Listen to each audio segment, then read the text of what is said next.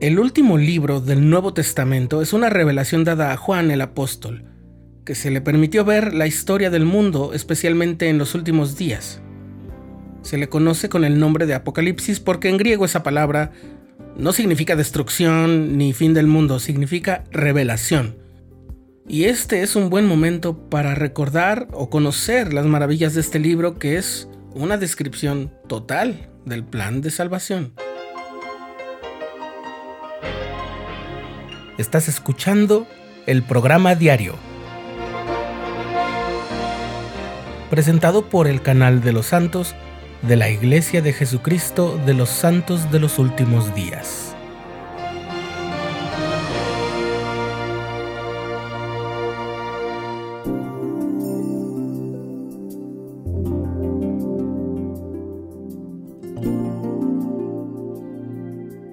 Cuando estaba preso en la isla de Patmos, en el mar Egeo, el apóstol Juan recibió esa revelación.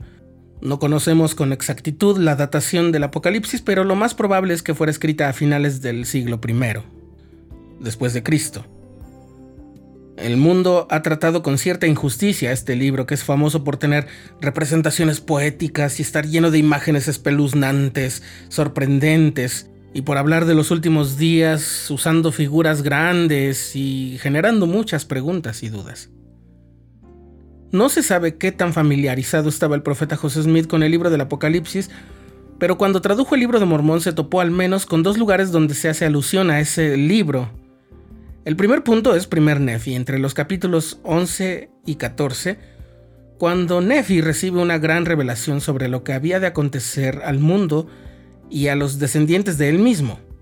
En cierto punto, el ángel que le está revelando todo a Nefi le advierte que seguirá mostrándole cosas, pero que ya no las podrá escribir, porque eso le corresponderá escribirlo a un apóstol de Cristo en el futuro, y le revela que el nombre de aquel apóstol es Juan. Después, casi al final del libro de Mormón, en el libro de Éter, Moroni, que es el que compendia la historia del pueblo de Jared, dice que llegará el día en que se cumplirán las profecías reveladas a Juan, y así sabremos que el tiempo está cerca. Muchos siglos después, en 1832, cuando el profeta José Smith estaba revisando la Biblia, pidió y recibió una revelación que contenía algunas claves para el entendimiento del libro del Apocalipsis. Allí el Señor revela que algunas figuras son más de carácter poético que otras que son más bien simbólicas, y solo algunas sí son literales. Esta revelación está registrada en la sección 77 de Doctrina y Convenios. Para no arruinar tu estudio de esa sección, dejaremos que lo hagas cuando lo decidas, pero para que no te desorientes, vamos a dejarte un pequeño resumen del libro del Apocalipsis que ya está hecho como resultado de aquellas ayudas que recibió el profeta José Smith. Lo primero que tienes que saber es que los primeros tres capítulos del Apocalipsis son una introducción al libro con cartas a las siete ramas de la iglesia en Asia, es decir, la península de Anatolia, que hoy es Turquía, mientras que los capítulos 4 y 5 registran ya las visiones que recibió Juan, que muestran la majestad y el poder justo de Dios y de Jesucristo. En los capítulos que van del 6 al 9 y en el 11, Juan registró haber visto un libro sellado con siete sellos. Cada uno de esos sellos representa mil años de la historia temporal de la Tierra. Esos capítulos tratan principalmente de eventos contenidos en el séptimo sello. En el capítulo 10 se describe un pequeño libro que Juan comió. Ese libro representa una misión futura que él habría de realizar después de salir de la prisión en la isla de Patmos. El capítulo 2 tiene una visión del mal que comenzó en el cielo cuando Satanás se rebeló y fue expulsado. La guerra que comenzó allí se continúa librando en esta tierra.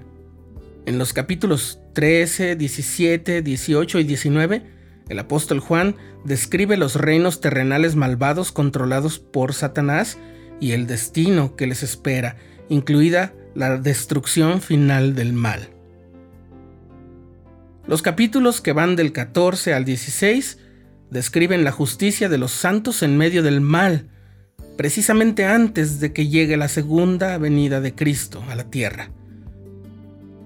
Y finalmente, los capítulos 20 al 22 hablan del reinado milenario de Jesucristo sobre la tierra, la hermosa ciudad de la Nueva Jerusalén y los eventos finales de la historia de la tierra. Y bien, ahora sí ya tenemos todo lo necesario con este panorama muy general, pero con la compañía de la revelación en la sección 77 ya podemos abrir nuestras escrituras en el libro del Apocalipsis y aprender mucho mediante una de las revelaciones más grandiosas que el Señor haya dado jamás. Por eso, de entre todas las revelaciones que ha habido, esta es la que se llama precisamente la revelación.